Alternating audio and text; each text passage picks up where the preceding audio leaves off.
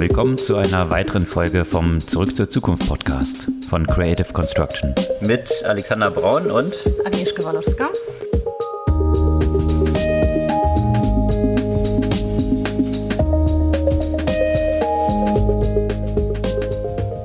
Was gab's Neues letzte Woche? Ja, letzte Woche war wieder eine sehr, sehr turbulente Woche, die mit einem veritablen Crash von Snap gestartet hat und sich dann, zumindest was die Aktien anging und die Kurse, mit Ausnahme von Krypto ins Positive gekehrt hat, was da so dahinter steckt äh, und die Konsequenzen, die beleuchten wir etwas im Detail. Sogar die chinesischen Aktien gingen nach oben, weil sie auch weniger schlecht performt haben, als man erwartet hätte. Genau. Und eine ganze Reihe von Sachen, die oder Unternehmen, die noch nicht in Aktien gemessen werden, zumindest nicht an Public Markets.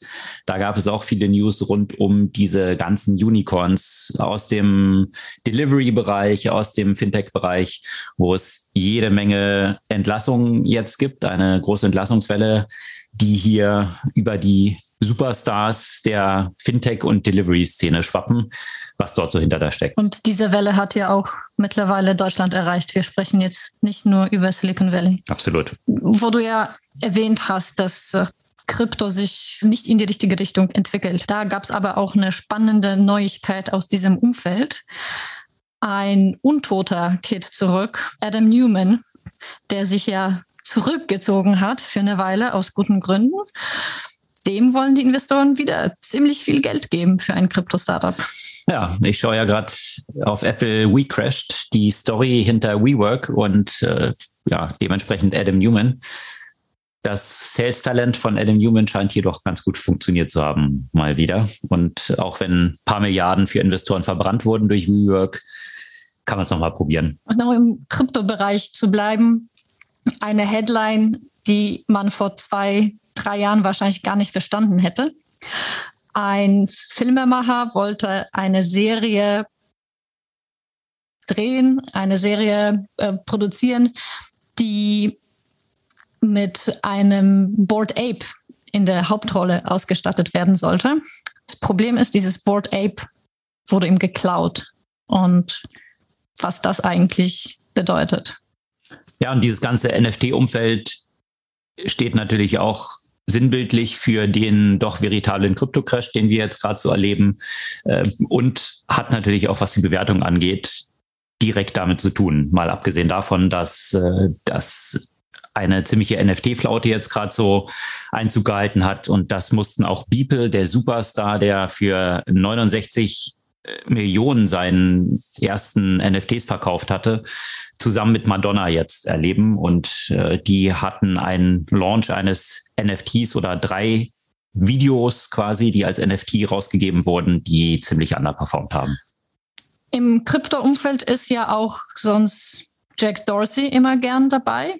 Von dem gibt es ja auch Neuigkeiten. Der wird das Twitter-Board verlassen. Rund um Twitter ist es natürlich auch diese Woche weiterhin turbulent. Äh, so sehr, wie sie erstmal nicht wollten, dass Elon Musk sie kauft. Äh, so sehr hat sich das jetzt in die andere Richtung gedreht. Aber was ich noch fast spannender fand rund um Twitter, die müssen jetzt eine 150 Millionen Dollar Strafe zahlen für Nutzertäuschung in den USA, weil sie die Telefonnummern, die sie eigentlich für Zwei-Faktor-Authentifizierung verlangt haben, zu anderen Zwecken genutzt haben. Sneaky. Sneaky, ja. Ich bin mal gespannt, ob das dann ja auch später in Europa auch so ihre Kreise zieht. Was auf jeden Fall in Deutschland auf der Agenda ist, ich habe tatsächlich zufälligerweise am Freitag die Böhmermann-Sendung geguckt. Und ich dachte mir schon, das wird sicherlich Konsequenzen haben. Da wollte er sich nochmal mit Krach in die Sommerpause verabschieden. Es geht nämlich um Verfolgung oder auch Nichtverfolgung von Straftaten im Internet. Ansonsten noch in Deutschland Thema, das auch Kreise zieht gerade. Ich weiß nicht, ob du in den letzten Tagen versucht hast einzukaufen, vor allem zum Beispiel bei Edeka oder Rossmann. So offline meinst du? So, so richtig krass offline muss man ja manchmal. Also mache ich nicht, aber ich war ja quasi auf der Straße und ist mir aufgefallen, dass auf allen möglichen Supermarkttüren groß die Information stand, EC-Kartenzahlung nicht möglich. Und äh, was dahinter steht, darüber sprechen wir auch noch. Und zum Abschluss vielleicht noch mal eine kleine Neuigkeit aus der Science-Fiction-Ecke. Ein Startup, der sich weder mit, Crypt mit Crypto noch mit Quick Commerce noch mit äh, Buy Now Pay Later beschäftigt, hat 13 Millionen Seed Round gesammelt und zwar wollen sie Asteroiden meinen. Das ist mal ein Thema, was bisher noch nicht so abgedeckt nicht war. Vielleicht so. kann man dort dann noch ein bisschen was raisen. Bevor wir jetzt in die Themen im Detail einsteigen, äh, nochmal die Erinnerung, ihr könnt unseren Podcast gerne abonnieren oder auch einfach ein paar Freunden empfehlen, die solche Themen, die wir hier so besprechen, auch interessant finden könnten.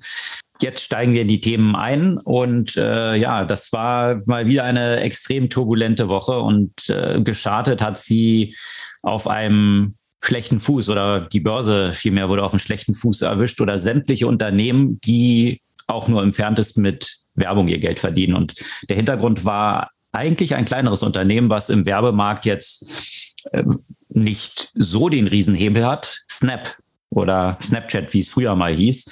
Und äh, da gab es eine Gewinnwarnung oder eine Warnung auch, was die Umsätze angeht, äh, was die Märkte doch sehr überrascht hat, weil Snap wohlgemerkt noch nicht so lange her, im April, ja die Quartalzahlen bekannt gegeben hatte und auch einen Ausblick, der ja doch recht positiv klang, fürs laufende Quartal gegeben hatte. Und jetzt nur einen Monat später plötzlich zu sagen, ach nee, ähm, war alles falsch. Äh, der Ausblick war nämlich damals gewesen, dass äh, er doch eher konservativ war, der Ausblick, aber gesagt wurde, man ist so positiv gestimmt, dass wahrscheinlich man eher am oberen Ende landen würde. Und jetzt auf diese News hin eine Gewinnwarnung rauszugeben, das war dann doch eine große Überraschung. Was ist denn innerhalb dieses Monats passiert, das so unabsehbar war? Exakt. Und das ist auch ein bisschen das, was jetzt äh, von der Börse Snap und dem Management vorgehalten wird. Mhm wie konnte man innerhalb eines Monats so falsch liegen? Haben jetzt plötzlich innerhalb eines Monats sämtliche Unternehmen ihre Buchungen storniert. Snap basiert von der Werbung natürlich sehr stark so auf Branding, also nicht so diesen direkten Lead Generation und äh, Umsätze generieren. Von daher gerade in so einer Wirtschaftsflaute, wie wir sie aktuell sehen, werden solche Arten von Werbung natürlich als erstes auch eingestellt. Aber dass es tatsächlich jetzt so einen Absturz in der kurzen Zeit gegeben haben sollte, das ist doch schon sehr überraschend und hat dazu dann auch geführt, dass die Snap-Aktie unangespitzt in den Boden gerammt wurde. Tatsächlich hat die über 40 Prozent verloren.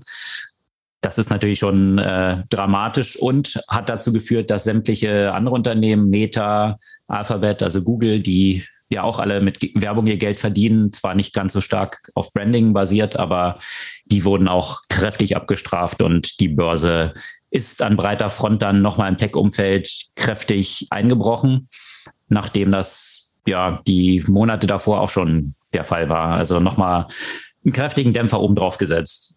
Und dann drehte sich's plötzlich und, und zwar äh, durch wieder mal negative News, aber negative News, die nicht so negativ waren, wie man es schon erwartet hatte, weil wenn alles negativ ist, dann ist ein bisschen weniger negativ ja schon wieder positiv. Und äh, das hatte sehr stark mit China zu tun im ersten Schritt, oder? Ja, das stimmt. Ich war ja auch so ein bisschen überrascht, weil eigentlich ging es, was äh, die Aktien in China angeht, relativ konsistent nach unten durch viele Faktoren. Natürlich die Eingriffe der chinesischen Regierung, die auch für eine gewisse Anlegerunsicherheit gesorgt haben. Man wusste ja auch nicht, wohin sich diese Unternehmen entwickeln würden. Dann natürlich die harten Corona-Maßnahmen, die auch für weitere Unsicherheit gesorgt haben. Und jetzt, wie du gesagt hast, dieses Typische, was wir jetzt an der Börse sehen, es war alles doch etwas weniger desaströs, als man erwartet hat, was dazu geführt hat, dass die Aktien von Alibaba zum Beispiel, aber auch von Tencent durchaus erheblich nach oben gegangen sind. Ja, da bin ich mal gespannt, wie sich das dort weiterentwickelt, insbesondere bei Tencent, weil Tencent ist ja durchaus vergleichbar mit Softbank in gewisser Hinsicht, weil Tencent einer der größten Late-Stage-Investoren ist und die ganzen Late-Stage-Themen sind natürlich jetzt kräftig unter Wasser. Die Bewertung kommt stark zurück. Also bei Tencent würde ich noch ein bisschen vorsichtig sein. Da glaube ich, stehen noch eine Menge schlechte News aus. Aber was dann auch passiert ist, es gab auch aus den USA News, die wiederum eigentlich schlecht waren. Also zwar Inflation wurde bekannt gegeben äh, erneut und äh, die Inflationsrate ist mal wieder gestiegen. Das ist also die schlechte News. Die positive News ist, die Inflationsrate ist nicht so stark gestiegen, wie sie bislang gestiegen ist. Also schon mal ein positiver Ausblick. Und äh, das hat im Umkehrschluss dazu geführt, dass natürlich jetzt erstmal die Erwartung bezüglich möglicher Zinserhöhungen der Notenbank etwas heruntergeschraubt wurden, weil wenn die Inflation nicht mehr so stark steigt, dann müssten vielleicht gerade im Umfeld, wo wir jetzt auf so eine Rezession zusteuern, vielleicht die Notenbank dann gar nicht so stark eingreifen. Und diese Erwartungen haben jetzt wiederum dazu geführt, dass plötzlich nach dem, ja, seit 20, je nach Index oder 30 Jahren, äh, manchen Indexen sogar seit 40 Jahren längsten Verlust Strähne mhm. äh, endlich ein Turnaround kam und äh, wir einen veritablen Bounce gesehen haben. Also viele Aktien jetzt kräftig nach oben gesprungen sind wiederum, weil ja vielleicht die Inflation und damit die Zinserhöhungen nicht ganz so schlimm aussehen, wie sie bisher erwartet wurden. Schauen wir mal, wie lange das anhält. So eine Bärenmarkt-Rallye, die viele Unternehmen, die doch kräftig gebeutelt waren, jetzt kräftig nach oben getrieben haben. Das betrifft die Börsen. Es gibt natürlich auch viele Unternehmen, die äh, Richtung Börse strebten, aber jetzt anscheinend das Fenster für den Börsengang verpasst haben. Äh, vor dem Hintergrund der ganzen Marktbewertung scheint das fürs Erste geschlossen zu sein. Und da haben natürlich besonders die Unternehmen drunter zu leiden, die extrem viel Geld verbrennen und von Gewinnerzielung noch sehr weit entfernt sind. Und da gibt es zwei sehr große Segmente, auf die das zutrifft. Das eine ist dieser ganze Delivery-Sektor, extrem geboomt, extrem nach oben gepusht, Quick Commerce und das andere Segment Fintech im weitesten Sinne und insbesondere dann Buy Now Pay Later. Und da gab es Was? in Everybody's Darling, Buy Now Pay Later. Ja, also da gab es wirklich durch die Bank in, in all diesen Bereichen katastrophale News, kann man schon sagen. Aber es war auch zu erwarten. So hoch wie die gepusht wurden in der letzten Zeit, so tief kann dann natürlich auch nur der Fall sein. Und äh, jetzt sieht es dramatisch aus. Das ganze Quick-Commerce-Segment, wirklich jeder große Player hat dort jetzt große Entlassungsrunden bekannt gegeben. Gorillas hier in Berlin haben bekannt gegeben, dass sie 50 Prozent ihrer Belegschaft, also wohlgemerkt nur der Belegschaft in der Zentrale entlassen. Das sind immerhin 300 Leute. Und dass sie sich aus einer Reihe von Ländern zurückziehen, um sich wirklich auf die großen Länder zu konzentrieren, wo hauptsächlich äh, ja, Marktpotenzial besteht. Also hier eine klare Konzentration äh, und der Hintergrund ist da. Man hatte ja schon äh, gemunkelt, dass sie auf Geldsuche sind. Man spricht von einer Burnrate von 50 bis 90 Millionen Euro im Monat wohlgemerkt.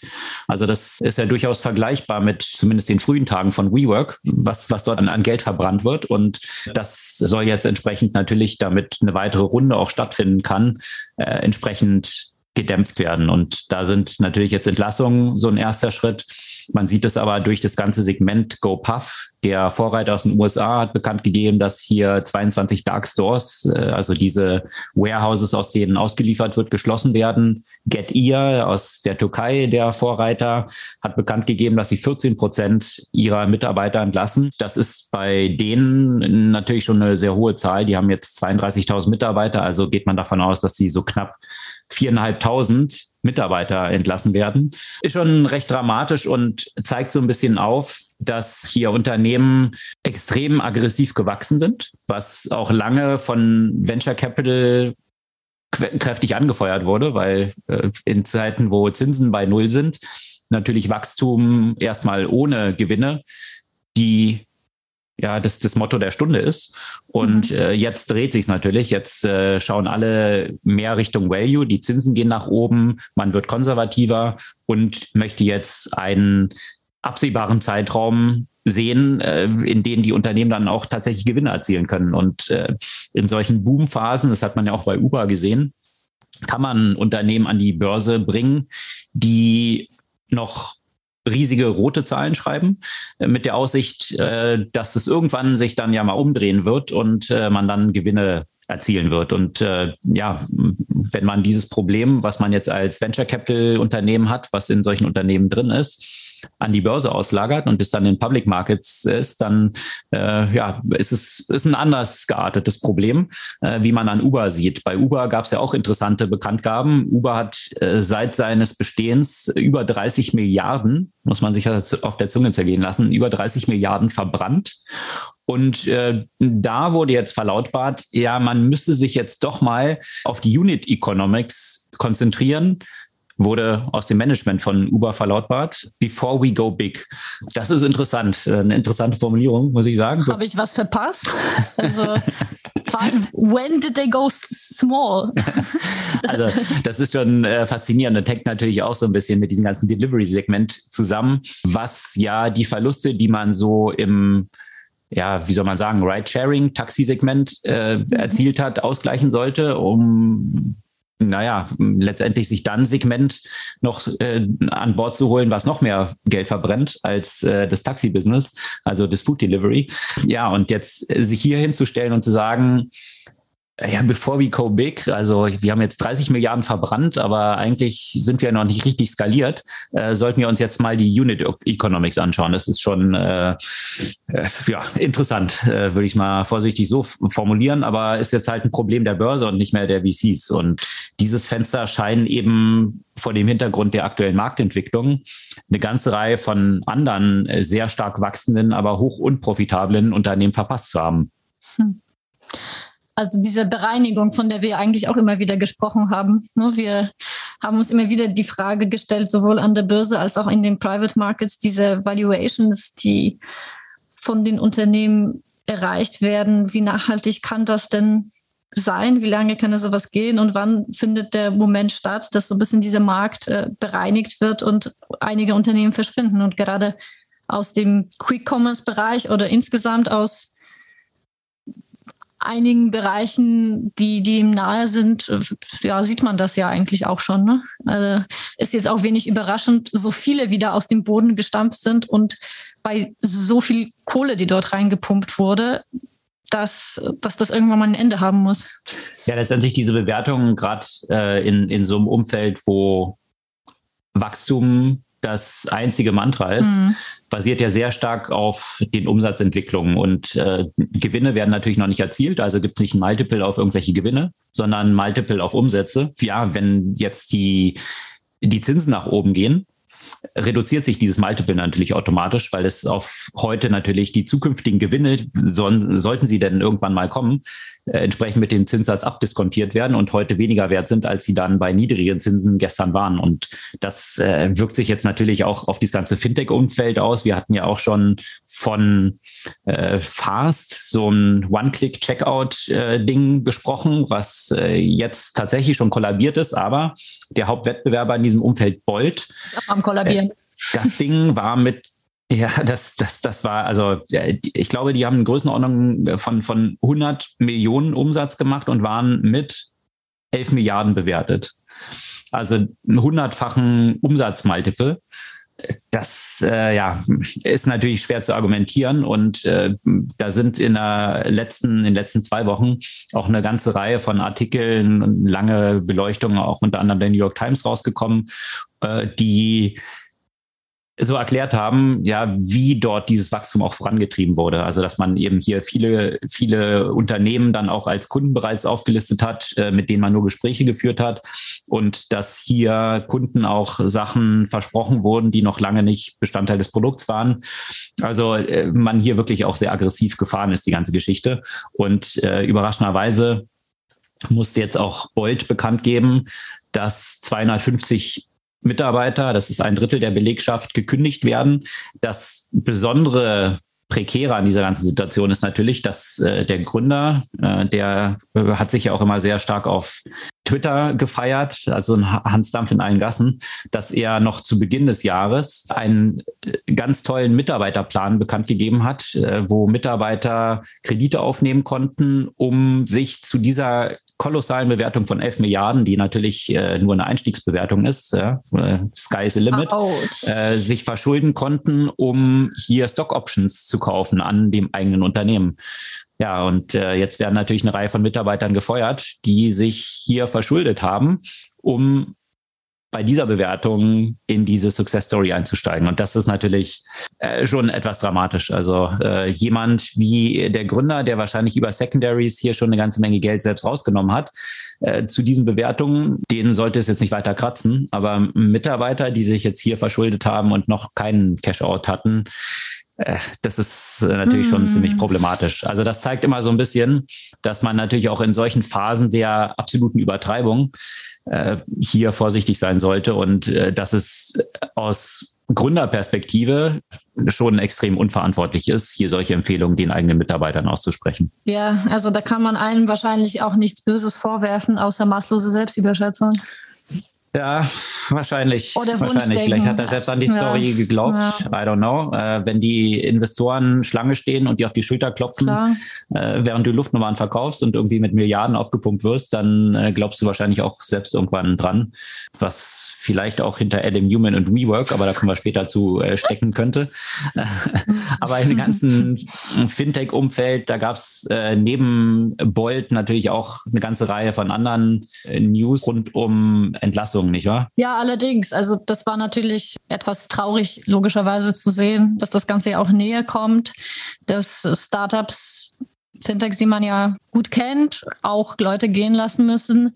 Jetzt gut jenseits von Klarna, das jetzt natürlich kein deutsches Unternehmen ist, aber auch in Deutschland einige Mitarbeiterinnen und Mitarbeiter beschäftigt. Auch Nuri, also ehemals Bitfaller, Leute gehen lassen muss und äh, auch Contest, das sind jetzt nur die, die Beispiele. Sicherlich Leute, die im Tech unterwegs sind, die werden meines Erachtens immer noch gut wieder unter die Haube kommen, weil man die Leute ja weiterhin braucht. Ich habe so eine Kündigungswelle ja auch schon mal bei einem Startup erlebt.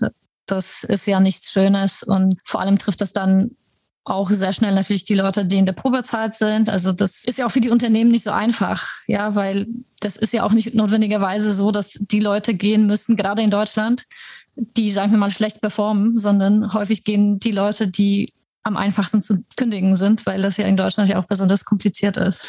Ja, und äh, da hatten wir ja auch letzte Woche schon von berichtet. Es gibt ja da so eine Website, die diese ganzen Kündigungen vermerkt. Und äh, wenn ihr Mitarbeiter braucht und Mitarbeiterinnen, äh, da sind auch teilweise entsprechend die Spreadsheets hinterlegt mit den Kontaktinformationen der Gekündigten, die sicherlich sich auch auf ein Jobangebot freuen. Das war layoffs.de FYI. Das ist der Link, also FYI. Ich habe auch schon gehört, dass äh, sich jetzt eine ganze Reihe von Anwälten darauf fokussiert haben, diese anzuschreiben und zu sagen, ob nicht vielleicht irgendwie Kündigungsschutzklagen hier Sinn ergeben könnten und so weiter. Also kann in mehrerlei Hinsicht ein Lead-Generation-Kanal sein, aber vielleicht eben auch tatsächlich, äh, wenn, wenn ihr Mitarbeiter sucht, sicherlich ein interessanter Anknüpfungspunkt. Das war ja bislang extrem schwierig, Leute zu finden. Gerade auch bei Klarna, du hattest gesagt, die sind ja auch in Berlin recht präsent. Insgesamt äh, entlässt Klarna 10 Prozent der Belegschaft. Das sind bei Klarna immerhin 700 Leute. Ja, das Besondere ist dort, dass es angekündigt wurde und äh, aber nicht gesagt wurde, wer jetzt raus muss. Und die Mitarbeiter mussten jetzt erstmal 48 Stunden warten, äh, bis dann durchgesickert ist, wer tatsächlich gefeuert ist. Was natürlich auch, äh, auch ja, äh, vielleicht nicht so ein ganz gutes Handling dieser Situation ist. Äh, PayPal hat auch bekannt gegeben, Leute zu entlassen. Und das Interessante, was ich finde, was sich jetzt hier so ein bisschen auseinanderdividiert, ist zu sehen, dass einerseits die Unternehmen, die unprofitabel sind, also diese, die wir jetzt genannt haben, hier kräftig Mitarbeiter entlassen. Auf der anderen Seite wiederum die Unternehmen, die sehr profitabel sind, gerade im Tech-Umfeld, also wie zum Beispiel Microsoft und Apple, die haben beide bekannt gegeben, dass sie jetzt die Zahlungen, die auf Aktienoptionen basieren, signifikant erhöhen. Mhm. Weil natürlich Apple und Microsoft auch äh, kräftig an Wert verloren haben jetzt in dieser Börsenkorrektur und das de facto ja für viele Mitarbeiter bedeutet, dass sie jetzt weniger Gehalt haben unterm Strich.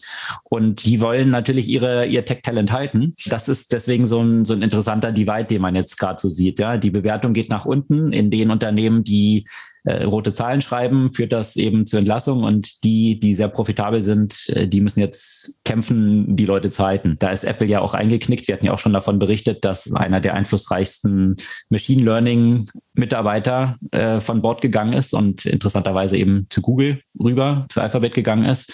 Und äh, da ist Apple jetzt auch eingeknickt und sie wollen jetzt doch ihre Remote Work Policy dort etwas anpassen und ist ihnen damit bewusst geworden, dass es nicht ganz so in die Zeit passt, wie sie jetzt alle Leute zurück ins Office ordern wollten. Aber das ganze Umfeld Klarna, BNPL, also Buy Now, Pay Later, das ist ja eines der Boom-Segmente überhaupt gewesen und sämtliche Banken sind da auch aufgesprungen. Und äh, vielleicht nochmal ganz kurz zum Kontext.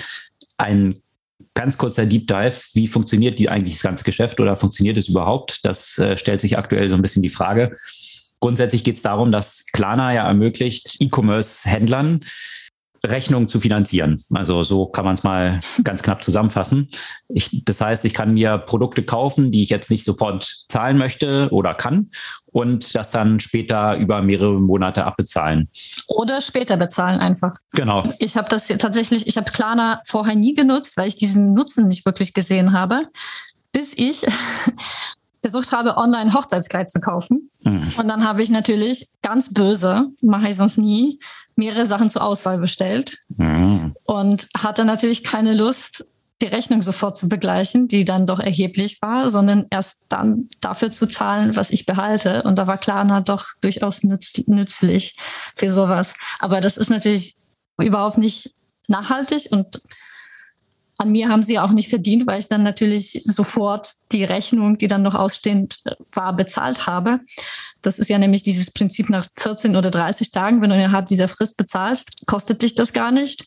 Es kostet dich aber richtig was, wenn du, wenn du diese Frist verstreichen lässt. Ja, und da sind wir jetzt gleich bei dem Modell, was dahinter steckt, weil verdient haben sie trotzdem dran. Über den E-Commerce-Händler, ne? Mhm. Äh, genau, genau. Während du als E-Commerce-Händler sonst, naja, für Payments sagen wir mal Größenordnung drei Prozent, zwei, drei Prozent irgendwie zahlst maximal, zahlst du Klarna in einer Range bis zu sechs Prozent. Mhm. Also du hast so eine Fixed Fee, die irgendwie 30 Cent pro Verkauf sind und dann sechs Prozent, teilweise geht es bis zu acht Prozent hoch. Und der Hintergrund dessen ist, dass die Marketing-Message ist, dass du deine Umsätze oder die abgeschlossenen, äh, die, die Verkäufe um 44 Prozent steigern kannst, also die Conversion Rate im Shop um 44 Prozent steigerst und auch das Order Volume um 68 Prozent steigern kannst. Es ist interessant, dass solche Zahlen so exakt angegeben werden, aber äh, ja, das, das ist so ein bisschen die, die Sales Message. Mhm. Und äh, das hat natürlich bei vielen Online-Händlern eine ziemlich starke Überzeugung, äh, dass sie dann sagen, okay, dann, dann zahlen wir das dafür. Äh, das Interessante ist dann aber wiederum, wenn man sich anschaut, verdienen die Buy Now Pay Later jetzt damit tatsächlich Geld? De facto sieht es aktuell so aus, dass sie kein Geld verdienen. Und äh, letztendlich äh, diese Bewertungen, die jetzt bezahlt werden für die Buy Now Pay Later äh, von VCs, eigentlich so eine Quersubventionierung des Verkaufs von E-Commerce-Händlern dann sind, äh, de facto ausgedrückt, ja. Aber naja, das ist jetzt ein bisschen vereinfacht dargestellt, aber das ist aktuell das Modell von den Buy Now Pay Laters. Jetzt stellt sich natürlich die Frage, das funktioniert in so einem boomenden Markt vielleicht ganz gut, äh, wo auch E-Commerce durch die Decke geht. Jetzt haben wir natürlich ein Umfeld, wo E-Commerce eher nicht mehr wächst, gerade aktuell. Alle Leute versuchen Geld zu sparen, kaufen nicht mehr so viel ein. Was geht Hand in Hand mit solchen Entwicklungen? Dass natürlich viele Leute auch überhaupt nicht mehr so viel Geld verfügbar haben. Das heißt, was man jetzt sieht bei den Buy Now Pay Later, ist, sind, dass die Bad Debt, also die, oh, die, die, die, Zahlungsausfälle, äh, signifikant nach oben gehen. Mhm. Äh, man geht jetzt davon aus, das war bis vor kurzem noch bei etwa 4,6 Prozent bei Klarna, das hat sich jetzt verdoppelt auf 12 Prozent. Da stellt sich dann die Frage, werden Sie tatsächlich diese Zahlung alle eintreiben können oder müssen Sie auch eine ganze Menge davon abschreiben? Was natürlich dieses ganze Modell, was aktuell schon nicht profitabel ist, noch weniger profitabel macht. Und äh, ja, von daher äh, diese Bewertungskorrektur, die Klarna hier erfahren hat, die waren ja mit 45 Milliarden bewertet, wo wir auch schon gesagt hatten, das ist unrealistisch. Damit werden sie sicherlich nicht an die Börse gehen, was eigentlich für 22 geplant war, jetzt natürlich im Umfeld sowieso überhaupt nicht in den Büchern steht. Äh, die haben jetzt ja korrigiert und äh, sind jetzt eben ein Drittel weniger wert, also nur noch, nur noch in Anführungsstrichen 30 Milliarden. Aber wenn man das mal vergleicht mit Unternehmen, die schon an der Börse sind, Affirm zum Beispiel, ja, Affirm macht ähnlich viel Umsatz jetzt im letzten Quartal, gleiche Größenordnung wie Klarna, zu der die unterwegs waren, also so Größenordnung äh, 300, äh, 350, 320 Millionen und haben aber eine signifikant unterschiedliche Marktbewertung. Während Klarna in den Private Markets noch jetzt mit 30 Milliarden bewertet ist, ist Affirm an der Börse nur mit 8,7 Milliarden bewertet. Und das zeigt so ein bisschen, äh, dass es sehr unwahrscheinlich ist, dass diese Bewertung, die Klarna aktuell hat, obwohl die schon ein Drittel Cut ist, dass die gehalten werden kann. Also entweder müsste Affirm jetzt total durch die Decke gehen an der Börse hm. oder ein Börsengang ist vollkommen ausgeschlossen für Klarna. Also von daher kann man davon ausgehen, dass die Bewertung von Klarna sicherlich noch weiter zurückkommen wird und äh, mal schauen, wie es dort mit dem ganzen Segment Buy Now Pay Later dort weitergeht, was ja extrem gehypt war. Ja, oder es ist, klingt so fast, also aber nur fast natürlich, weil immerhin ist das ja auch ein glaube ich, in gewisser Weise ein, ein anderes Geschäftsmodell, das nicht nur auf Luft gebaut ist. Klingt so fast so ein bisschen wie WeWork eine Zeit lang, wo natürlich diese Bewertung auch extrem in die Höhe geschossen ist. Dann aber der Börsengang ein Stück weit verpasst wurde und ab dem Moment ging es eigentlich nur rapide bergab. Hm. Das ist so ein bisschen das, was man eventuell auch bei solchen Modellen jetzt äh, beobachten kann. Börsengang jetzt ist, kann sich ja wahrscheinlich keiner vorstellen. Aber die Frage ist, wie lange können Sie dann auf dem Private Market bestehen? Was bedeutet das für Ihre Bewertung und was bedeutet das dann natürlich im Summe für das Fortbestehen überhaupt der Company? Also WeWork hat es ja dann geschafft, über so eine Notfinanzierung durch Softbank noch eine Weile dort im Private Market rumzudümpeln. Also würde ich jetzt mal sagen, also WeWork hatte natürlich jetzt noch ein riesiges Problem, dass dann auch noch Corona dazu kam. Klar.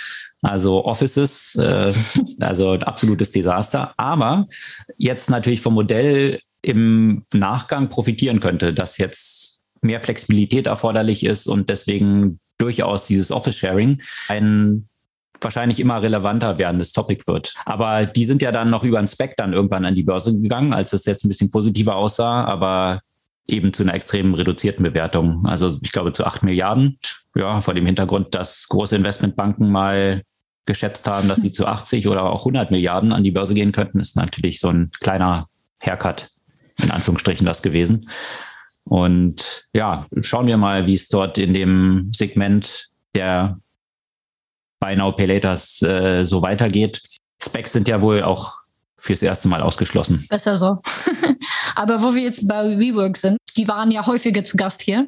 Weil ich schon von Beginn ein Riesenfan dieses Modells war und das so totale als Tech-Company gesehen habe. Not? Ja, aber was natürlich WeWork hatte, und das ist auf jeden Fall beachtenswert. Sie hatten wahrscheinlich einen, den also so wie Tesla den besten PR-Menschen der Welt hat, hatte WeWork wahrscheinlich den besten Salesman gehabt. Definitiv. Also das muss man ihm auf jeden Fall lassen, wenn man die Bücher darüber liest oder die Dokumentation oder die jegliche Berichterstattung. Man kann sich einfach nicht vorstellen, wie die Leute Adam Newman aus der Hand gefressen haben und es offenbar immer noch tun. Der hat sich eine kleine Auszeit gegönnt mit den, was war das, 1,7 Milliarden, die er da noch äh, rausbekommen hat, äh, äh, da, damit er rausgeht aus der Company. Also der hat es ja auf jeden Fall gut verdient, arme WeWork. Aber ich hätte ehrlich gesagt in meiner Naivität nicht gedacht, dass ihm noch jemand Geld gibt für ein neues, für ein neues Startup. Da habe ich den offenbar unterschätzt. Ja, das äh, ist in der Tat der Fall. Es gibt, äh, was die Sales Skills von Adam Newman angeht, kann ich auch nur jedem ein Interview empfehlen, was er jetzt nach langer Funkstille, er hat sich erstmal zurückgezogen, weil das nicht im Interesse der Firma wäre und die Attention auf ihn leiten würde und nicht auf WeWork. So erklärt er es dort äh, mit Ross Sorkin von Wall Street Journal. Das Video teilen wir gerne in den Show Notes. Lohnt sich auf jeden Fall anzuschauen, weil wenn man das angeschaut hat, kommt man auch so aus diesem Interview raus und denkt so, ja, stimmt, eigentlich, äh, eigentlich hat er ja recht. Und äh, diese Milliarden, die jetzt in seine Tasche geflossen sind, er wurde dann auch gefragt, eben äh, hat er das auch ein bisschen geteilt mit den ganzen Mitarbeitern, die rausgeflogen sind und gar nichts mehr hatten. Äh, da ist er dann so ein bisschen ausgewichen und gesagt, er hat er macht das nicht so, hängt es nicht so an die große Glocke, aber er hat da was organisiert und äh, wird jetzt aber hier keine Details nennen, wo man so denkt, äh, ach so, was für ein edler Ritter, der jetzt nicht damit angeben will. Äh, vielleicht hat er da so ein Pfand von 100.000, äh, man weiß es nicht. Auf jeden Fall schafft er es sehr gut, sich zu verkaufen und auch so darzustellen, dass er jetzt wahrscheinlich Best Friend mit äh, äh Masayoshi Sun, also dem Gründer und Owner von Softbank ist, die sich aber zuletzt ja noch eine Auseinandersetzungen vor Gericht ge äh, geliefert haben, weil Softbank ihm dann doch jetzt nicht so viel Millionen zahlen wollte, wie zunächst vereinbart. Aber man kommt so raus äh, aus diesem Interview und denkt, alle sind Best Friends, alles ist toll, alle finden Newman toll. Und äh, jetzt, wie du gesagt hast, gab vergangene Woche eine News, die das auch so ein bisschen belegt. Und zwar ist jetzt Andreessen Horwitz eingestiegen in ein Startup, was Adam Newman äh, unterstützt, klingt es immer so durch. Also er scheint nicht direkt der Gründer zu sein, aber natürlich die Galionsfigur hinter der ganzen Geschichte. Und da geht es um ein Blockchain-basiertes Thema. Da ist natürlich Andreessen Horwitz immer die erste Adresse. Und zwar um das Trading von Carbon-Offsetting auf der Blockchain äh, mit NFTs. Also eine Menge Begriffe drin, die natürlich sehr populär sind oder waren, aber äh, vielleicht bald wieder populärer werden, zumindest was NFTs angeht, ja, hat dazu geführt, dass 70 Millionen jetzt von Andreessen Horowitz in dieses Startup reingeflossen sind, hinter dem Adam Newman steckt. Also nochmal ein Relaunch der Geschichte und ein Versuch, das negative Image, was er doch ja weithin abgesehen von seinen Sales Skills zu hinterlassen hat, mal wieder positiv zu drehen. Was für ein negatives Image der wollte einfach immer nur die Welt besser machen. Hast du, hast du nicht aufgepasst? Auch jetzt mit dem neuen Startup. Das ist ja wieder, ne, das sind ja immer hehre Ziele. Ja, wie, also, ne, ich verstehe nicht, warum alle so viel Kritik an dem armen Mann üben. Der will doch alles nur besser machen. To elevate the world's consciousness. Ja. Elevate the world's consciousness, genau, ja. Was in dieser Doku auch nochmal so gut hervorkommt, ist, dass er eben sogar das S1, also dieses dröge Dokument, was ja. für den IPO immer erforderlich ist, dass er das ja auch so viel besser machen wollte und äh, hier dann das mit Fotos angereichert hat von Company Events und äh, das war ein naja. Pet Project von seiner Frau. Das ist, das ich, ja. ich, ich, musste, ich habe ja diese zwei, zwei Bücher ja über, über ihn mhm. gelesen, beziehungsweise über WeWork und das, äh, man, man wird das einfach nicht glauben. Ja, das war so ihr Designprojekt. Äh, das wollte sie alles anders machen. Und die Bilder dafür, die haben alleine, keine Ahnung, 150.000 gekostet, weil sie zehnmal nachgeschossen werden mussten und so weiter. Ja, also das ist mhm. wirklich ein Wahnsinn. Also da hatten sie auf jeden Fall den richtigen Fokus gesetzt äh, für, für diesen IPO. Das Ding ist denen dann auch richtig um die Ohren geflogen und ganz Wall Street hat sich die Hände über den Kopf zusammengeschlagen, als sie dieses S1 gesehen haben. Und spätestens dann war der Börsengang gegessen. Naja, hat ja mit WeWork zumindest noch für einige ein gutes Ende gefunden. Also zumindest für Adam Newman und wahrscheinlich so die ersten Investoren. Die anderen äh, sind jetzt mit ein paar Milliarden verbrannt dort rausgegangen, aber schauen wir mal, ob das jetzt hier bei diesem Krypto-Thema anders wird. Und Krypto ist ja aktuell ziemlich unter die Räder gekommen. Ja, also großes, große Schmerzen, großes Desaster an allen Fronten, da wir jetzt hier gerade NFT hatten. Äh, einer der prominentesten NFT-Leute oder Künstler, NFT-Art, Beeple, der hatte ja 1921, ja, es klingt so, als ob das ewig her ist, am Anfang der NFT, äh, des NFT-Hypes, gar nicht so lange her, gerade mal ein gutes 19, Jahr. 1921, Alexander, du lebst in einem anderen Jahrhundert gerade. Äh, 20, 2021 natürlich. Da hatte er ja mit einem Verkauf von sage und schreiben 69 Millionen, die erlöst wurden für seine Serie von NFTs. Äh, das haben sie jetzt nochmal versucht und es sollte natürlich noch größer werden, weil jetzt ist Madonna auch noch an Bord. Also Beeple in einer Kollaboration mit Madonna. Das sind so drei Videos. Hast du die gesehen zufällig? Nee, habe ich nicht. Nee. Drei Videos, die nicht so wirklich, äh, man sagt da NSW, Not Safe for Work sind, äh, mhm. aber könnt ihr ja mal googeln, wo Madonna ja ein Baum gebiert zum Beispiel oder äh, Schmetterlinge auch. Und die, die Dinger sollten jetzt eben verkauft werden und sind zu einem massiven Flop geworden. Und zwar haben die sich nur äh, für 100.000 oder 300.000 in dieser Größenordnung, es waren ja drei separate NFTs, der höchste waren eben 346.000 für die, die verkauft wurden. Was vor dem Hintergrund von 69 Millionen und sonst immer sämtlichen äh, Star-Strutted NFTs, also ob das jetzt solche äh, Board Ape Yacht Clubs oder CryptoPunks waren und Beeple spielt ja durchaus dort in der gleichen Liga mit. Natürlich ein katastrophaler Misserfolg war, also echter Flop. Und äh, das zeigt so ein bisschen auch, wie sich das Klima dort gedreht hat im, im Krypto-Umfeld. Wir hatten ja vergangene Woche äh, oder die Woche davor schon über diesen Zusammenbruch von dem Stablecoin Terra gesprochen und äh, die exorbitanten Zinsen, die dort sicher versprochen wurden. Äh, jetzt haben wir natürlich einen Kollaps da in diesem Umfeld. Die Zinsen im Decentralized Finance Umfeld gehen nach unten und parallel gehen sie für Fiat nach oben. Das macht natürlich jetzt, wenn das Risiko auch parallel gestiegen ist, wie man jetzt so sieht, dass auch solche Kryptos kollabieren können, das macht natürlich das nicht attraktiver und hat dazu geführt, dass extrem viel Geld aus diesem ganzen Decentralized Finance Umfeld abgeflossen ist und dass viel weniger in NFT fließt, also auch massive Ausflüsse aus NFT, was wiederum dazu geführt hat, dass die ganze Ethereum Blockchain äh, stark im Demand nach unten gegangen ist. Und äh, das hat sich auch vergangene Woche nochmal wieder gespiegelt. ETH ist äh, kräftig eingebrochen. Da stehen noch andere Sachen auch äh, jetzt eine Umstellung bezüglich dieses Algorithmus oder der Verifizierung von Transaktionen steht dort noch an. Aber äh, ja, grundsätzlich ist äh, jetzt das Risiko von den vielen Investoren dort auch nicht mehr so gegeben äh, und dementsprechend starker Einbruch dort im Kryptoumfeld. JP Morgan interessanterweise hat gesagt, dass Bitcoin aktuell 28 Prozent unterbewertet ist. Mhm. Das finde ich auch so geil, ne? Dass man, dass man nicht 27 Prozent, sondern 28 Prozent. 28,3. Exakt. Das, äh, das ist die Unterbewertung bei mhm. Bitcoin. Das, das Interessante immer so bei Analysts, dass man da so auf konkrete Zahlen kommt, wie auch bei diesen, diesen ganzen Startups, die wir oben äh, genannt hatten, die immer mit großen Buy-Ratings versehen sind, zumindest die an der Börse sind und äh, ja, jetzt werden die Buy-Ratings zum Teil beibehalten, aber die, die Ziele mal eben halbiert, was den Kurs angeht. Und davor wusste man genau, dass der Kurs der andere ist. Naja, es hinkt den Markt immer so ein bisschen hinterher. Schauen wir mal, ob das hier bei Bitcoin dann auch der Fall ist. Äh, die Korrekturphasen hat man ja hier auch schon häufiger gesehen. Also vielleicht ist es ja auch eine Einstiegsopportunity. Wir werden es sehen in der Zukunft. Aber es gab noch da noch andere News, ne? In, in, äh, die im weitesten Sinne da mit Krypto zu tun haben. Ja, also auch wieder das Thema NFT. Du hast äh, ja schon den einen NFT-Flop erwähnt. Jetzt ist das ein Flop einer anderen Natur. Und zwar sollte ein NFT zum Hauptdarsteller in einer Serie werden. Ein äh, Board Ape.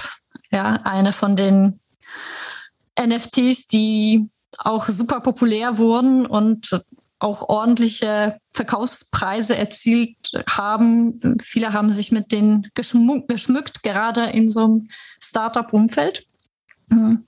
Auf jeden Fall wurde diese eine NFT, der dem Schauspieler Seth Green, der eben diese Serie äh, geplant hat, äh, wurde ihm geklaut. Der ist auf eine Phishing-Attacke eingefallen. Diese NFT wurde eben entsprechend entwendet und dann sofort weiterverkauft. Und jetzt ist natürlich die Frage, was passiert mit dieser Serie? Es ist zwar nur ein Bild, aber das gehört ihm quasi nicht mehr.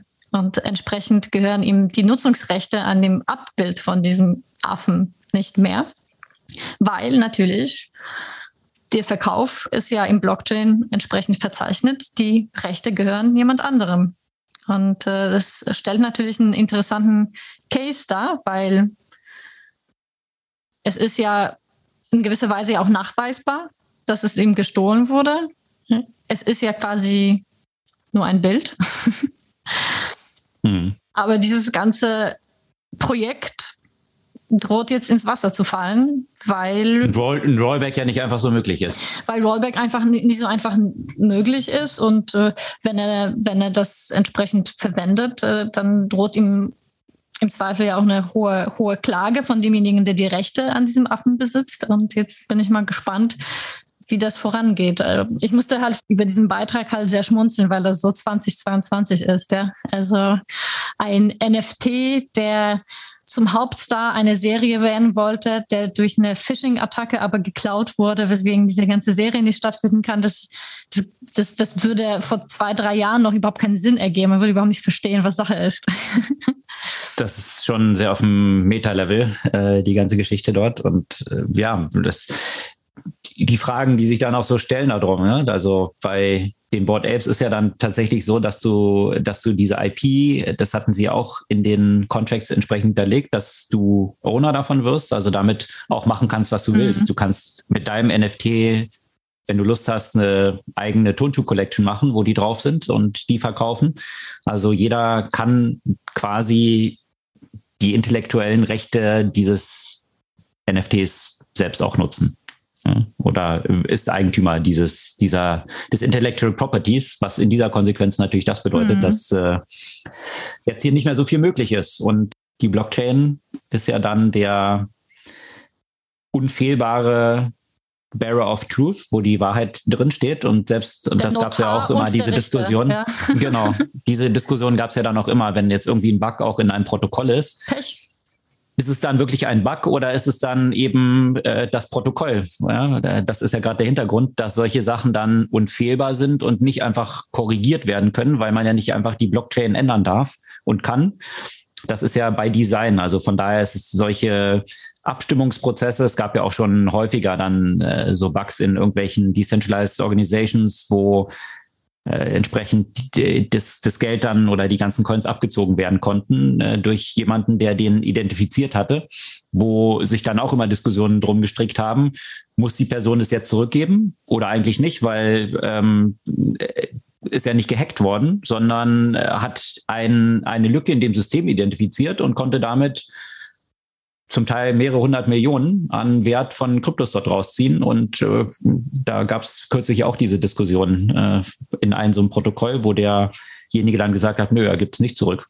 Also ähm, wenn das zwar ein Bug ist, es ist aber trotzdem bei Design und äh, von daher ist es jetzt nicht irgendwie eine kriminelle Machenschaft, die dort dahinter steckt, äh, wo er das System gehackt hätte oder so. Ne? Das ist das Faszinierende, weil das so parallele Rechtssysteme dann entstehen, ne? weil in einem Rechtssystem, wenn da eine Rechtslücke ist, haben wir auch, sehen wir ja auch, wie Apple und andere die Rechtslücken ja letztendlich nutzen kann man ja auch nichts machen, ja. Kannst du ja auch nicht das Recht rückwirkend ändern und äh, basierend auf eine äh, Rechtsänderung rückwirkend Entscheidungen revidieren. Und hier hast du damit zu tun, dass du ein paralleles Rechtssystem hast, das ja quasi von dem Plattformanbieter entsprechend erstellt wurde. Die Frage ist, wie verhalten sich diese Rechtssysteme, also der, dieses virtuelle mit dem physischen, um das uns auszudrücken, mhm. zueinander. Und das ist eine Frage, ja. die jetzt gerade auch im Kontext von Games, von auch von, von Metaversum und, und den anderen äh, äh, ganzen Konstrukten ja auch immer stärker auch äh, in Vordergrund gerät. Ne? Und immer stärker diese, muss man sich mit dieser Frage beschäftigen. Absolut. Und ich finde es interessant, diese ganzen Diskussionen, die sich jetzt darum entfalten, da hast du natürlich die Parteien, die jetzt sagen, ja, habe ich doch von Anfang gesagt, diese ganze Kryptokram ist alles ein Quatsch. Kann man sich auch einfach machen. Da möchte ich aber gern mal so an die Anfänge des Internets äh, mhm. erinnern, für diejenigen, die sich daran erinnern können, was dort alles so gefloppt ist und nicht funktioniert hat und wie dort mit äh, Kreditkarten, die random generiert wurden, äh, Geld äh, und Betrug äh, abgewickelt wurde und dann alle gesagt haben, ja, siehst du, ist doch der Beweis, das Internet, da kann nie Commerce und Business drüber abgewickelt werden, das ist irgendwie alles Quatsch ja, here we are, ein paar Jahre später und irgendwie nichts geht mehr ohne Internet. Also von daher wäre ich vorsichtig mit solchen Aussagen. Ein Gegenwartszustand einer Technologie als den Endzustand anzunehmen und als Beweis dann zu nehmen, dass dafür, dass es alles Quatsch ist und nicht funktioniert. Also von daher äh, sind wir natürlich hier, was Krypto angeht, tatsächlich noch so ein bisschen in den Kinderschuhen äh, in vielerlei Hinsicht und viele Sachen bilden sich noch raus. Interessant ist aber, dass äh, Andreessen Horwitz, den hatten wir ja vorhin ja schon genannt, jetzt gerade noch bekannt gegeben hat, dass sie einen weiteren Fund in einer Größenordnung von viereinhalb Milliarden Dollar geraced haben für Krypto. Also von daher äh, trotz dieser ganzen schlechten News, die sich jetzt hier rund um Krypto ranken, es gibt anscheinend noch genug Leute, die daran glauben und äh, jetzt vielleicht auch ganz interessante Einstiegskurse mal wieder bekommen in einem Segment, was äh, ja ähnlich zu den vorhin geschilderten Segmenten natürlich extrem overhyped war. Du hast ja gerade gesagt, nichts geht mittlerweile ohne Internet. Hm, nichts geht ja auch ohne Kartenzahlung, auch in Deutschland. Äh, in der letzten Zeit sind ja die Umsätze in Commerce, auch in Deutschland, das ein Barzahler, Barzahlerland ist, äh, ja trotzdem deutlich gestiegen, beziehungsweise nicht die Umsätze, sondern der Anteil der Kartenzahler. Sehr präsent ist in Deutschland der Anbieter Verifone, dessen Terminals unter anderem bei Rossmann, Edeka, Aldi Nord und anderen großen Ketten eingesetzt werden. Was mir letztens eben aufgefallen ist, du gehst durch die Straße und siehst einen Laden nach dem anderen, in dem offenbar Kartenzahlung ausgefallen ist. Und da dachte ich, okay, das kann jetzt, glaube ich, kein Zufall sein. Und logischerweise war mein erster Gedanke, oh, wieder mal ein großer Hackerangriff, weil das, das war ja eigentlich in der letzten Zeit äh, immer wieder die Ursache dafür, dass es einen großen Systemausfall bei, bei großen Software-Providern gab, zum Beispiel, die, die viele weiteren Anbieter beeinflusst haben. Das ist dem wohl aber tatsächlich im Moment nicht so, sondern es handelt sich um einen Zertifikatsfehler. Ein Update ist wohl unterwegs. Es dauert aber, weil dieser noch nicht stabil läuft. Und das heißt, dass die Unternehmen jetzt mittlerweile schon fast eine Woche ohne Kartenzahlungsmöglichkeiten funktionieren. Diejenigen, die da vielleicht ein bisschen flotter unterwegs sind, die haben diverse Zahlungen über PayPal, über QR-Codes, äh, über alle möglichen Systeme halt eingeführt. Hm, aber diese typische Kartenzahlung, und das ist nicht nur die Kartenzahlung, sondern mittlerweile heben ja auch viele Kunden Bargeld über die Kassensysteme der Supermärkte ab. Auch das ist im Moment nicht mhm. möglich. Das sorgt natürlich für Chaos und wird natürlich noch ein paar Tage dauern, bis dieser Anbieter den Bug behoben hat. Äh, das ist natürlich in Zeiten, wo eigentlich alles sofort gehen muss, dass der Anbieter schon seit einer Woche nicht das entsprechende Update geliefert hat und es wird noch Tage dauern. Ziemlich katastrophal und ich nehme an, die Konkurrenz schläft da nicht. Die haben wahrscheinlich Glück, dass sie mit so großen Firmen zusammenarbeiten, die nicht von einem Tag auf den anderen auf einen anderen Anbieter umstellen werden. Aber da frage ich mich, ob das, also ein, ein Ausfall diesen Ausmaßes auch die Kräfteverhältnisse da nicht verändern wird in diesem Umfeld. Ja, interessant ist auch in diesem Umfeld, weil du sagst, dieses Update, äh, das ist irgendwie noch pending. Äh, was ich gelesen habe, ist auch, dass das tatsächlich an der Hardware ausgeführt werden muss. Das heißt, äh, es kann nicht einfach remote aufgespielt werden, sondern es müssen wirklich Mitarbeiter zu diesem kleinen Terminal, was man dann immer hingehalten bekommt, gehen und hier tatsächlich physisch ein, eine Operation vornehmen, um äh, dieses, dieses Zertifikat dort irgendwie einzuspielen. Also das ist natürlich auch ein Riesen-Challenge, mhm. das jetzt äh, überhaupt zu managen. Ja, also äh, so viel Support-Mitarbeiter hat man ja wahrscheinlich nicht, äh, das dann hier die rumzuschicken und diese ganzen Terminals entsprechend wieder in Betrieb zu bringen. Was, äh, also natürlich da, da, da, muss man ja ein bisschen, oder da bin ich ja natürlich ein bisschen zwiegespalten, weil auf der anderen Seite schützt auch diese Art, diese Art von Vorgehen ein Stück weit vielleicht auch von Hackerangriffen, wenn das nicht alles remote einfach zugänglich ist. Auf der anderen Seite ist es natürlich äh, in so einem Fall eine absolute Katastrophe, dass, äh, dass sowas nicht rechtzeitig überschrieben werden kann. Da bin ich mal gespannt, ob sich das irgendwie in den Umsätzen der Läden niederschlägt oder ob die Leute dann einfach nur mit mehr Mühe einkaufen. Tja, eine gute Frage. werden, werden wir wahrscheinlich so in ein paar Wochen sehen, wie, äh, wie die Konsequenzen sind. Ja, zumindest ist es dann in Deutschland der Fall und nicht in so einem Land wie Schweden oder so, wo man eigentlich äh, gar nicht mehr weiß, was Bargeld ist.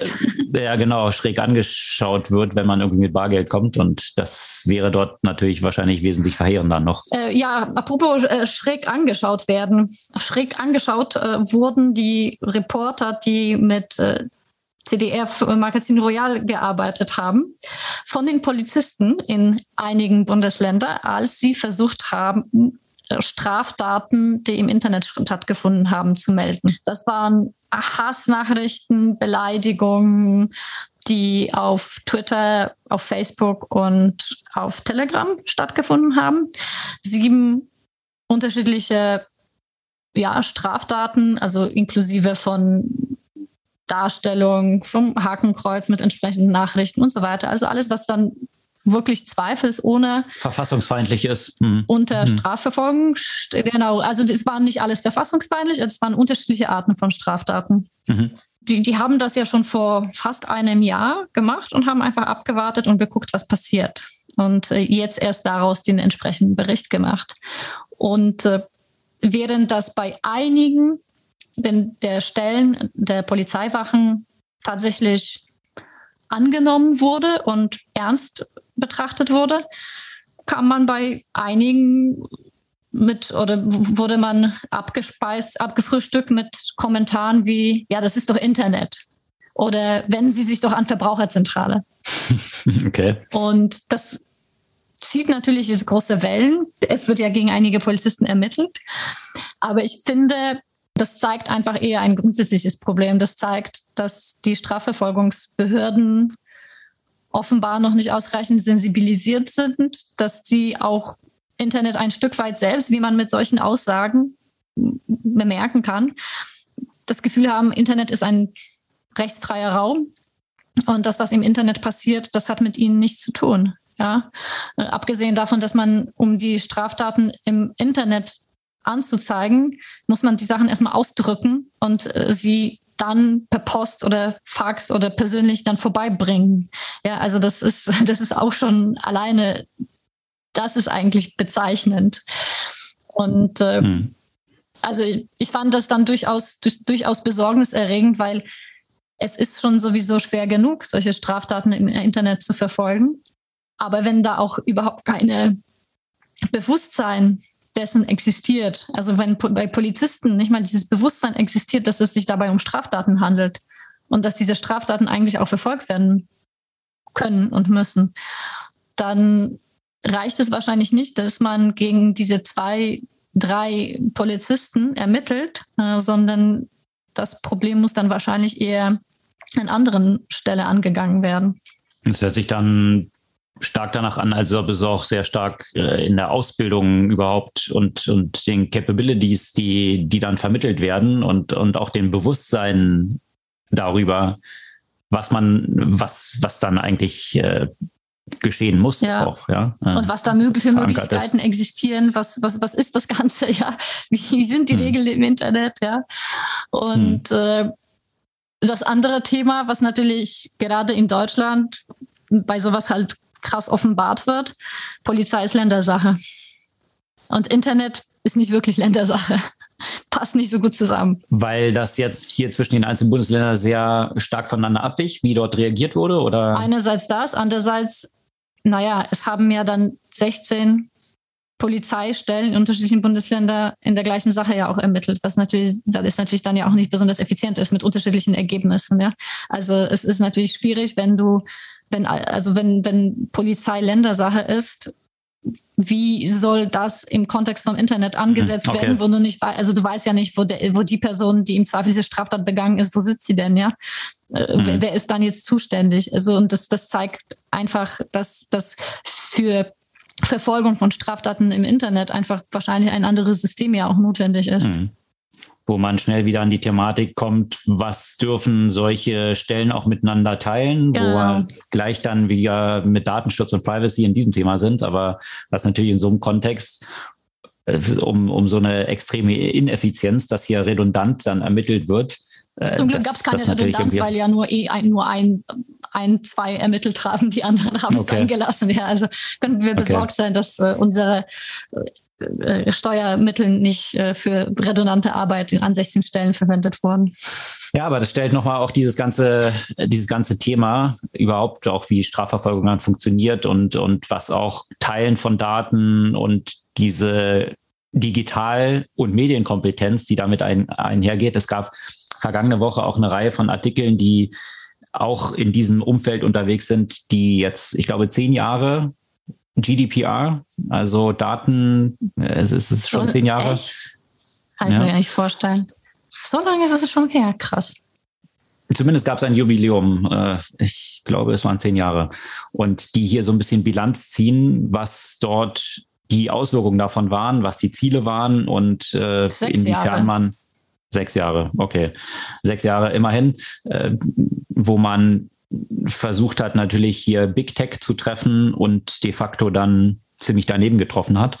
Und äh, ja, das, äh, da, da gab es ein paar interessante Artikel zu, die teilen wir auch in den Show Notes, was so das Resümee ist aus sechs Jahren GDPR und äh, den fleißigen Klicken, mit dem wir alle beim Besuch jeder Website äh, beschäftigt sind, äh, ohne dass der Nutzen davon für die meisten so wirklich sich zu erschließen scheint. Äh, interessante Hochrechnungen auch äh, sind dabei was so der volkswirtschaftliche Verlust, äh, jetzt mal abgesehen von dieser ganzen Zeit, die dort mit reingeflossen ist, aber halt für auch für viele kleine Händler, mhm. für die das natürlich viel schwerer zu handhaben ist als für die großen Player, die Big Techs, die man eigentlich treffen wollte, die natürlich riesige Abteilungen haben, die sich nur um so einen Kram kümmern. Äh, also ja, äh, das eine Regulierung ist, die doch ziemlich viel Flurschaden auch so angerichtet hat. Wo wir nochmal bei Regulierung sind und Big Tech. Wir haben ja äh, noch gar nicht so groß das Thema Twitter behandelt.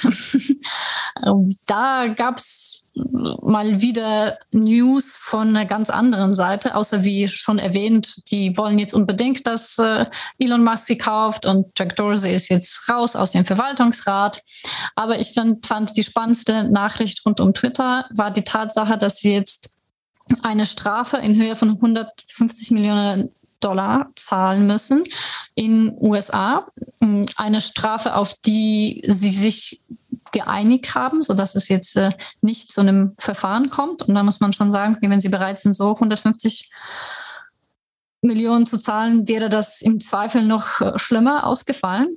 Was hat denn nämlich Twitter gemacht? Viele von den Unternehmen verlangen ja auch logischerweise, richtigerweise eine Zwei-Faktor-Authentifizierung. Die kann auf unterschiedliche Art und Weise stattfinden. Unter anderem kann eine Zwei-Faktor-Authentifizierung über die Telefonnummer stattfinden. Also das ist dieser Part, wo man eben neben eines Passworts noch eine Telefonnummer zum Beispiel angibt und darauf dann äh, eine bestimmte Message bekommt, wenn man sich einloggen will, übers Passwort hinaus, die man dann noch bestätigen muss, um einen genau. zusätzlichen Level von Sicherheit dort drin zu haben, korrekt? Genau, genau das. Und das, dem ist an sich nichts vorzuwerfen, außer wenn die Unternehmen die Telefonnummern, die sie nur zur Zwei-Faktor-Authentifizierung natürlich verlangen, zu anderen Zwecken nutzen wie zum Beispiel zum Targeting von, äh, von Werbung, ja, für, zur Personalisierung von Werbung.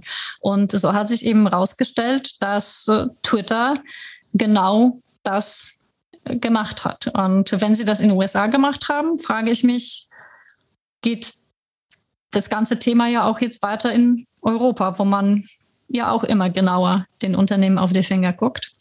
Mhm. Oder ob sie sowas in Europa nicht gemacht haben, weil sie wussten, das könnte hier schlimmere Folgen haben. In dem Kontext stellen sich mir zwei Fragen.